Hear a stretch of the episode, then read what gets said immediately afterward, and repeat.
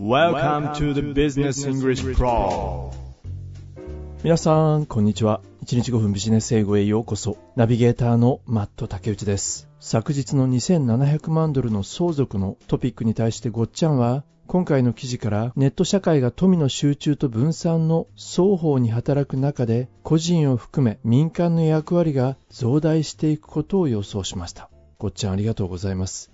M さんはあの西郷隆盛さんが残した子孫のために美伝を買わず、これを字で言っていますよね。素晴らしいです。ノブレス・オブ・リージュ。金額はともあれ、こういった生き方を実践したいです。M さんありがとうございます。スーパー秀垣さんは LINE グループのスピンオフ会のポチャクマ読書会でご紹介いただいた君のお金は誰のため？こちらの書籍と今回の話題つながりました。お金では何の問題も解決できない。お金を貯めても意味がない。この本の著者のメッセージ、マレーネ・エンゲルホルンさんの行動とシンクロしました。スーパー秀垣さんありがとうございます。そして、チーミーさん、Die with Zero。この本をご紹介してくださったご本人ですね。私も今回のトピック、Die with Zero に通じる内容だなと思っていました。いきさつがどうであれ、自分の資産を人のために投資できる人はすごいなと思います。こちらの本、ぜひ読んでみてください。チーミーさんありがとうございます。雨の千晴さん、マレーネさんの生き方素晴らしいです。一般庶民の私は寄付した後に残る10%分300万ドルにも驚きますが、かっこ笑い。そうですね。雨のチャルさんは個人的にふるさと納税をする際の使い道は教育一択にしています。なるほど。資源のない日本でこれからの日本人に残せるのは教育だけだと信じているからです。これは米100票のあのお話につながりますね。米100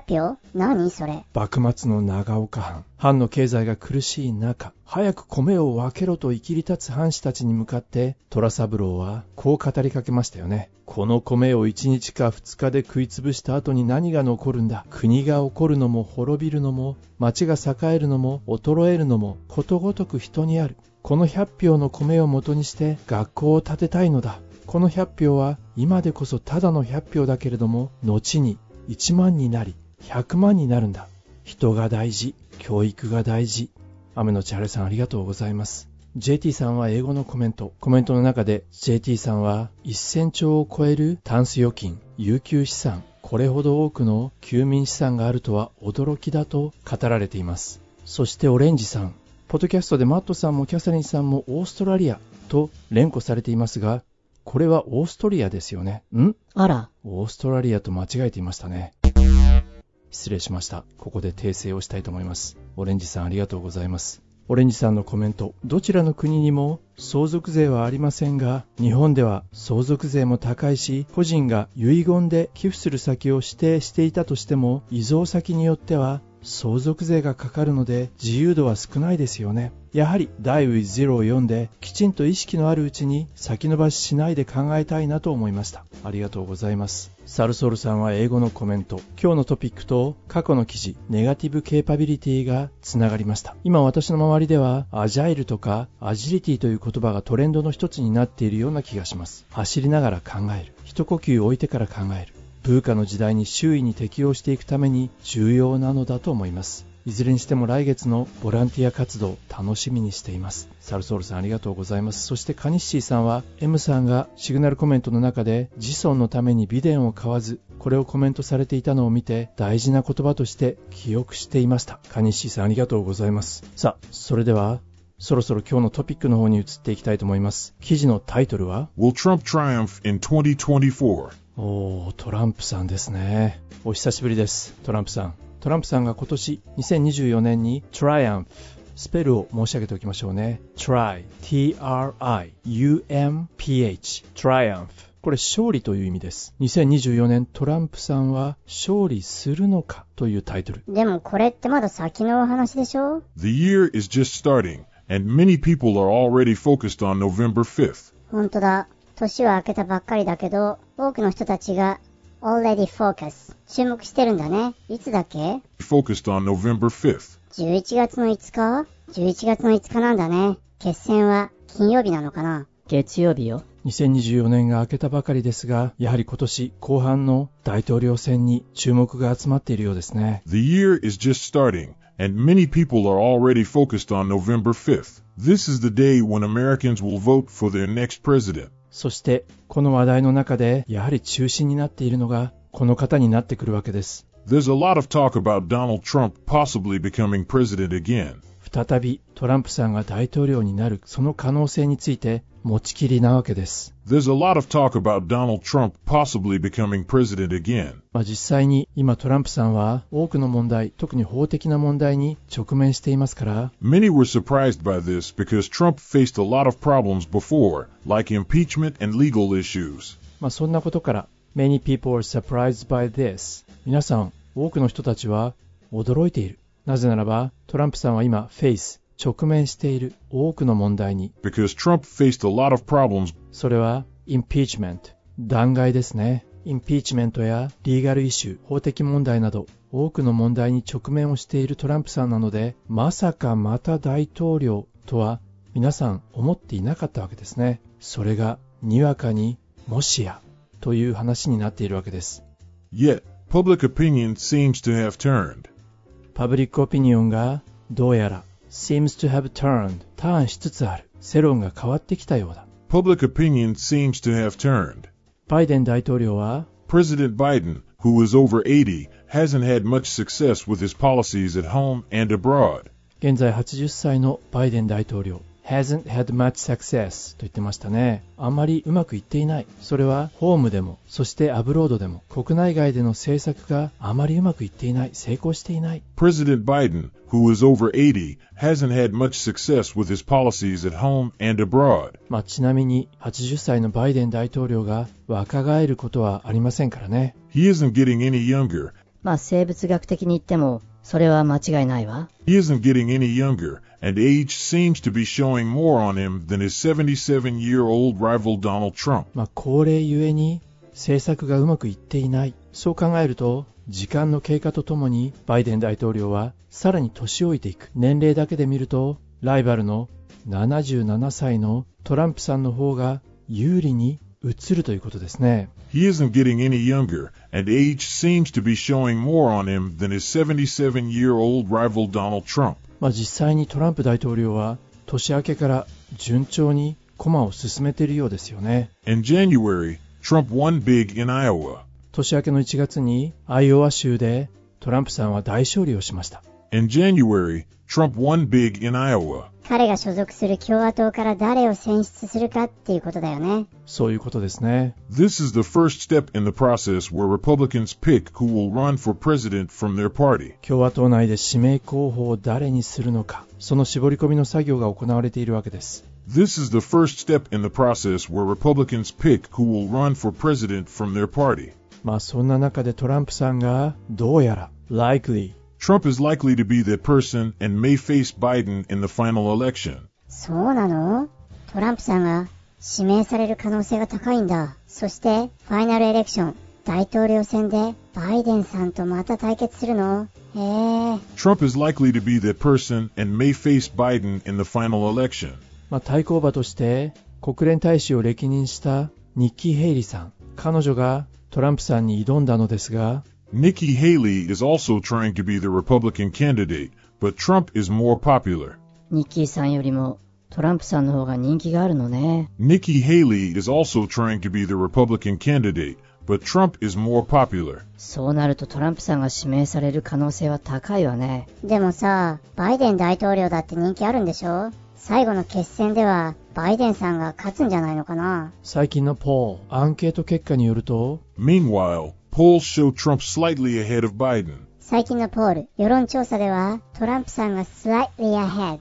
わずかにバイデンさんを上回ってるんだ。Meanwhile, polls show Trump slightly ahead of Biden. じゃあ、トランプさんに決まりかないやいや、ビリー君、まだ年が明けたばかりですし、まだわからないですよ。そうかな Although these are early trends, it could be a rough time for Biden if this continues for the next few months. 確かにそうだよね。まだ early trends。初期の傾向ではあるけれども、although。でも、it could be a rough time。苦しい時期になり得る。もしもこのトレンドが今後、数ヶ月続くようであれば、バイデンさんにとっては rough time。苦しい時期になるかもしれない。ということだね。トレンドが変わらなければ確かにそうだよね。Although these are early trends, it could be a rough time for Biden if this continues for the next few months. もしも今の下馬評の通り、トランプさんが共和党の指名を受けて、次の大統領になったらどうなるんですか If Trump wins the Republican nomination and then the presidency, it could change many things globally. トランプさんの政策や外交スタンスには独特なものがありますよね。もしも彼が再選された場合には、国際関係や政治の動向に大きな影響を与える可能性がある。ということで、ここで1回目の記事本文を聞いていきたいと思います。同じ候補者が大統領選を争うというのは過去にもあったようです。一体どなたが争ったんでしょうね。そしてその結果は、まあ、そんなところに注目をしながら1回目の記事本文を聞いてみることにいたしましょう。今日の記事はこちらになります。Will Trump triumph in 2024? The year is just starting, and many people are already focused on November 5th. This is the day when Americans will vote for their next president. There's a lot of talk about Donald Trump possibly becoming president again. Many were surprised by this because Trump faced a lot of problems before, like impeachment and legal issues. Yet, public opinion seems to have turned. President Biden, who is over 80, hasn't had much success with his policies at home and abroad. He isn't getting any younger, and age seems to be showing more on him than his 77 year old rival Donald Trump. In January, Trump won big in Iowa. This is the first step in the process where Republicans pick who will run for president from their party. Trump is likely to be that person and may face Biden in the final election. Nikki Haley is also trying to be the Republican candidate, but Trump is more popular. Meanwhile, polls show Trump slightly ahead of Biden. Although these are early trends, it could be a rough time for Biden if this continues for the next few months. If Trump wins the Republican nomination and then the presidency, it could change many things globally. It might affect Biden's work with countries in Europe and Asia Pacific. It's important to watch the process leading to the presidential election in November. If Trump and Biden compete again, it will be the first time the same two people have faced each other in this way since the 1950s. Back then, Eisenhower won twice. Will Biden be able to do the same? はい。1回目の記事本文をお聞きいただきましたがいかがでしたでしょうか2024年明けたばかりですが気になるのはアメリカの大統領選 まだまだ先のお話ですがどなたがバイデン大統領に挑戦するのか共和党で指名を受けるのは誰なのかトランプさんが有力なのよね。そうなんですよね後半も見ていくことにしましょうね If Trump wins the Republican nomination and then the presidency, it could change many things globally. トランプさんが共和党から指名を受けてバイデン大統領を破って大統領に再選した場合には世界的にも様々なことが変わる可能性があるもしかしたら今バイデン大統領が行っている仕事にも It might affect Biden's work with countries in Europe and Asia Pacific. そのことが今バイデン大統領が行っている仕事それは work with countries in Europe and Asia Pacific. Work with countries in Europe and Asia Pacific 欧州やアジア太平洋諸国とのバイデン大統領のつながり、仕事にも影響が出てくるかもしれない。このことは日本も例外ではありませんよね。岸田政権もなんとなくトランプ再選に向けてシフトをしているような気もします。いずれにしても、大統領選に至るプロセス、ここに注意を払うこと、大切ですね。そこを強調しています。それってつまり予選っていうかさ、指名候補や予備選、そうした選挙に注目をしていくことが大事だってことだね。そうですね。そのプロセスに注目をすることが大切だと今日の記事は言っていますね。そしてもしも本当にトランプさんとバイデンさんがコンピート再びコンピートすることがあれば If Trump and Biden compete again, it will be the first time the same two people have faced each other in this way since the 1950s. もしもトランプさんとバイデンさんが大統領選を再び戦うということになると1950年代以来同じ2人の候補者が再び大統領選で相まみえるということになるみたいです If Trump and Biden compete again, it will be the first time the same two people have faced each other in this way since the 1950s. 1950年代、同じ候補者が戦ったんだね。再び。そうですね。 Back then, Eisenhower won twice. その時に戦ったのは、アイゼンハワーさん、そしてスティーブンソンさんです。その2回の戦いを制したのは、 Back then, Eisenhower won twice. アイゼンハワーさんが won twice。 2回とも勝ったんですね。つまりその当時の大統領、現職の大統領が2回勝った。Back then, Eisenhower won twice. さあ、それでは、今現職のバイデン大統領は、Will Biden be able to do the same? 同じことができるだろうかと今日の記事は結ばれていました。Will Biden be able to do the same? 気になるなぁ。今年はアメリカ大統領選挙に注目していこうっと。そうですね。それでなくても、今、世界は混乱していますからね。さあ、ということで今日の記事もほぼ意味が取れたと思います。最後にもう一度本文を聞き直して、ポッドキャストを閉じていきたいと思います。今週も大変にお疲れ様でした。Will Trump triumph in 2024? The year is just starting, and many people are already focused on November 5th. This is the day when Americans will vote for their next president. There's a lot of talk about Donald Trump possibly becoming president again. Many were surprised by this because Trump faced a lot of problems before, like impeachment and legal issues. Yet, public opinion seems to have turned. President Biden, who is over 80, hasn't had much success with his policies at home and abroad. He isn't getting any younger, and age seems to be showing more on him than his 77 year old rival Donald Trump. In January, Trump won big in Iowa. This is the first step in the process where Republicans pick who will run for president from their party. Trump is likely to be that person and may face Biden in the final election. Nikki Haley is also trying to be the Republican candidate, but Trump is more popular. Meanwhile, polls show Trump slightly ahead of Biden. Although these are early trends, it could be a rough time for Biden if this continues for the next few months. If Trump wins the Republican nomination and then the presidency, it could change many things globally. It might affect Biden's work with countries in Europe and Asia Pacific. It's important to watch the process leading to the presidential election in November. If Trump and Biden compete again, it will be the first time the same two people have faced each other in this way since the 1950s. Back then, Eisenhower won twice. Will Biden be able to do the same? 先日の左利きのお話の続きというわけではありませんが、今年の大河の主人公は紫式部。もう千年も前の歌人。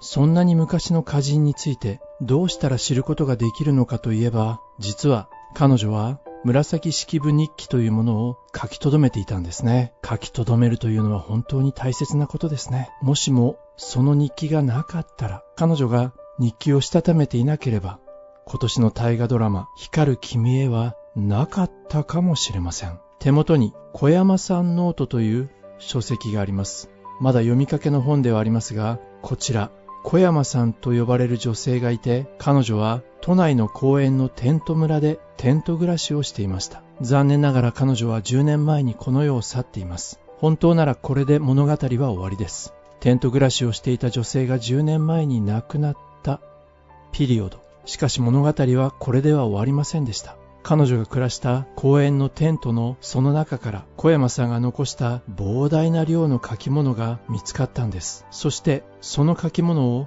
きちんと文字起こししよう。何名かのメンバーが小山さんノートワークショップを立ち上げます。彼ら8年かけて文字起こしをし、一冊の本が出来上がりました。その本のタイトルが小山さんノート。ホームレスの女性が残したノート。このノートには小山さんが必死に生きているその姿が赤裸々に刻まれています。もちろんご興味のある方は書店で手に取ってチェックをしてみてください。ただ今回のメッセージは紫式部も小山さんも自分が生きた証を文字にしていたということ。その文字がなければ彼女たちがいかに生きたのか、何を思って生きたのか、我々には知る由もありません。日々生きることで精一杯。日々の記録なんか取っている時間はない。余裕はない。あるいは自分は精一杯生きているのだから、それを誰かに知ってもらおうとは思わない。いろいろな考え方はあると思いますが、今日はこのコーナーで一度も面識はないものの、一人は紫式部、そしてもう一人は小山さん。二人の方をご紹介させていただきました。最後に、小山さんノートにこんな一節があります。ノートも60冊近くになる。苦しさと寂しさ、喜びを書き綴った文字も私の精神の一コマだ。その通りだと思います。それでは皆さん、また来週お耳にかかることにいたしましょう。